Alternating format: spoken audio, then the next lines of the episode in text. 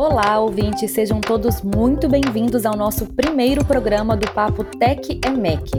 Eu sou Yara Tanuri e estou aqui para apresentar este novo canal do Ministério da Educação.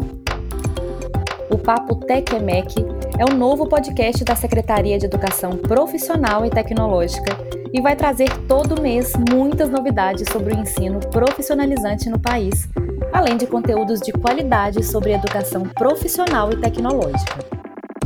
Aqui você também irá conferir pesquisas inéditas, se atualizar sobre o tema da inovação, explorando novas ideias e, claro, conhecer histórias de como a educação profissional transforma vidas.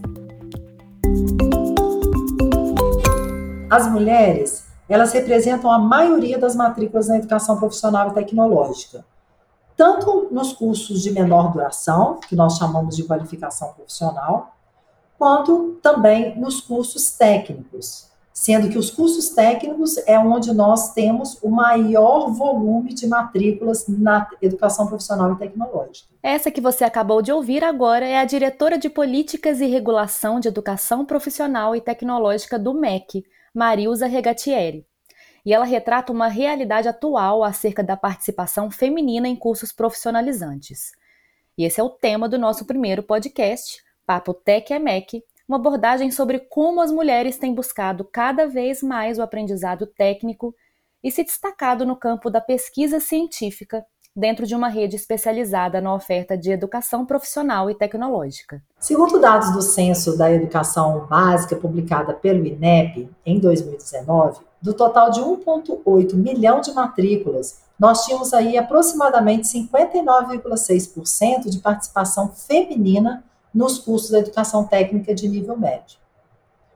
Os cursos técnicos mais procurados pelas mulheres se encontram basicamente em quatro eixos: recursos naturais, aonde temos cursos técnicos na área de agronegócio, fruticultura, geologia, floresta, dentre outros. Outro eixo é o de produção industrial, e é o que mais apresentou crescimento em matrículas entre 2010 e 2019.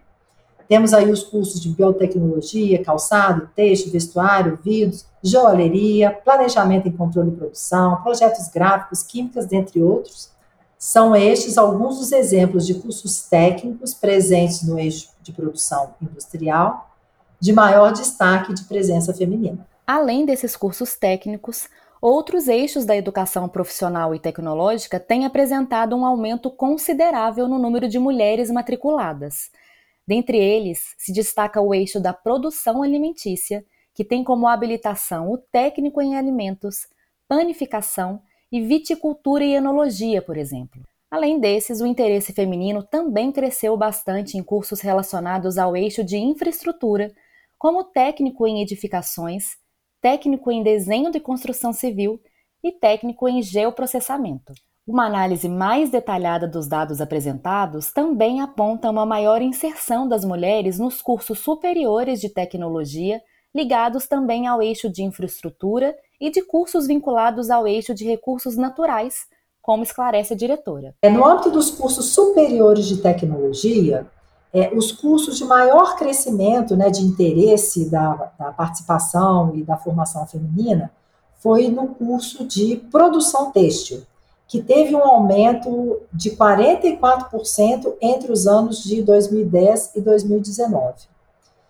Depois dele, o segundo curso de maior interesse foi o de transporte aéreo, né, habilitação em transporte aéreo, que subiu 14%, né, tinha uma participação feminina de 40% e pulou para 54% do total de matrículas em 2019. Em terceiro lugar, a gente pode destacar o curso superior de tecnologia em cafeicultura, que teve um crescimento do, da presença feminina no curso de 11%, saltando de 20% para 31% em 2019, no âmbito do total de matrículas dos cursos superiores de tecnologia. Esses dados refletem o crescimento da inserção de mulheres em cursos da educação profissional e tecnológica em todo o país na busca pela qualificação profissional. Essa modalidade de ensino possui atualmente uma rede especializada, conhecida como Rede Federal de Educação Profissional, Científica e Tecnológica.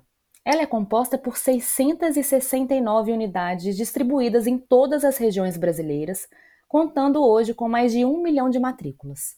Dados da plataforma Nilo Peçanha, no período de 2018 a 2020, revelam um crescimento de 6% no percentual de ingresso de alunas na rede federal. Além da oferta de cursos, a rede também possui atribuição e competência em pesquisa aplicada e desenvolvimento científico e tecnológico. Essa expertise alinhada a uma maior inserção feminina tem proporcionado uma maior participação de mulheres no desenvolvimento da ciência.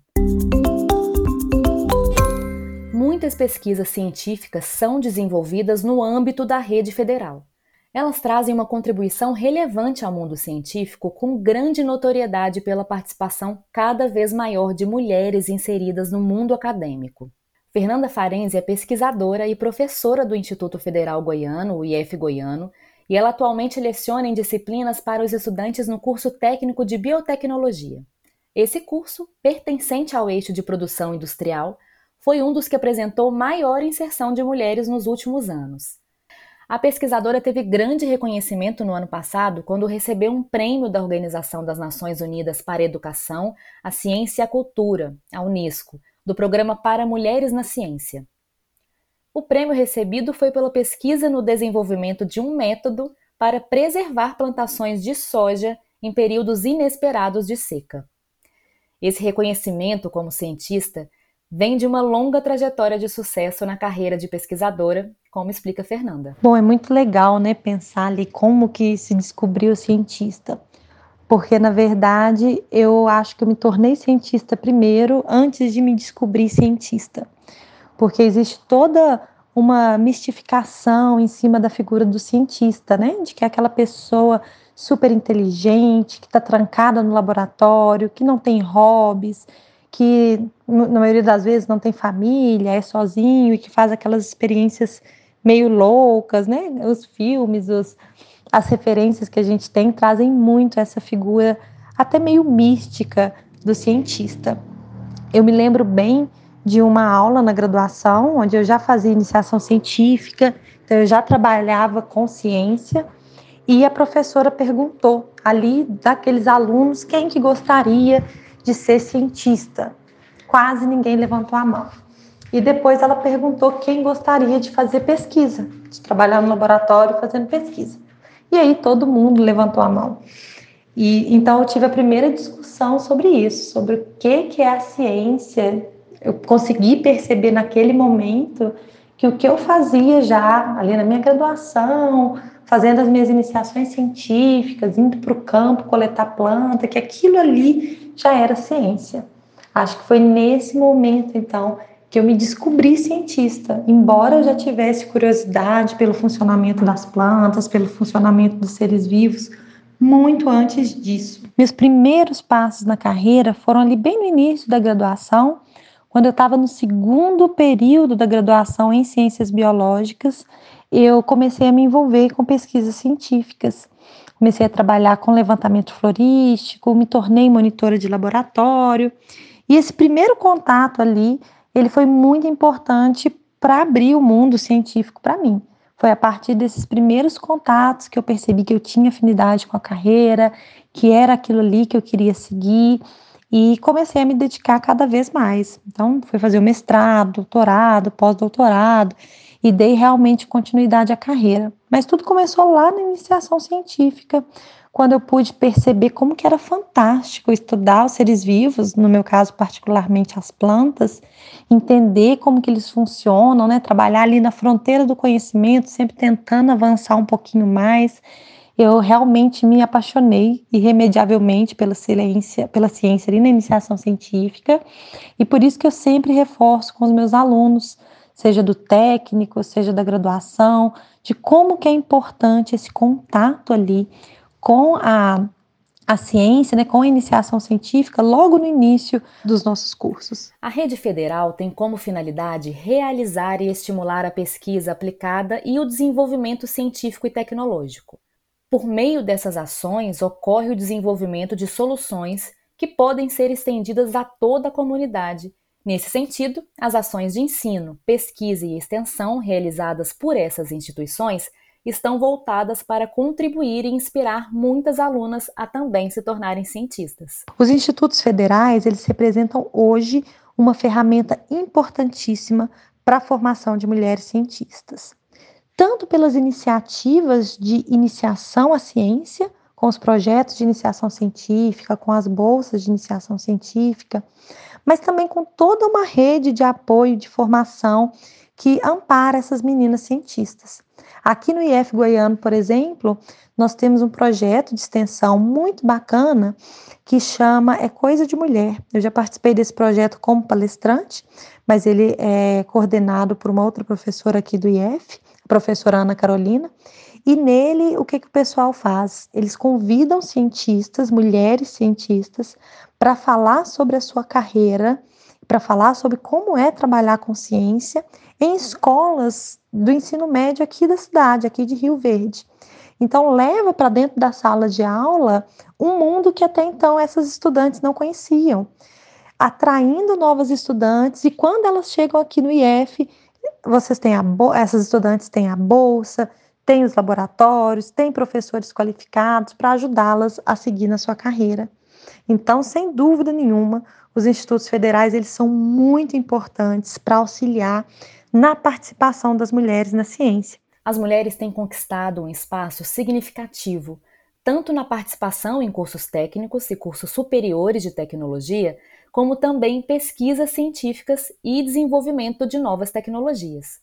Mesmo com grandes desafios, elas ganham uma visibilidade cada vez maior, superando as adversidades na carreira de pesquisadora. Há um número cada vez maior de meninas e mulheres despontando como cientistas aqui no Brasil, e são mulheres que fazem pesquisas incríveis e que fornecem ali, que permitem que a gente faça uma rede de apoio e uma rede de trabalho científico para realizar as nossas pesquisas. Isso é muito interessante. Nesse episódio, você ouviu um pouco mais sobre a crescente inserção e destaque das mulheres nas áreas da ciência e da tecnologia. Com informações e roteiro da Secretaria de Educação Profissional e Tecnológica, essa foi a primeira edição do Papo Tech EMEC. Eu sou Yara Tanuri e aguardo vocês no próximo episódio.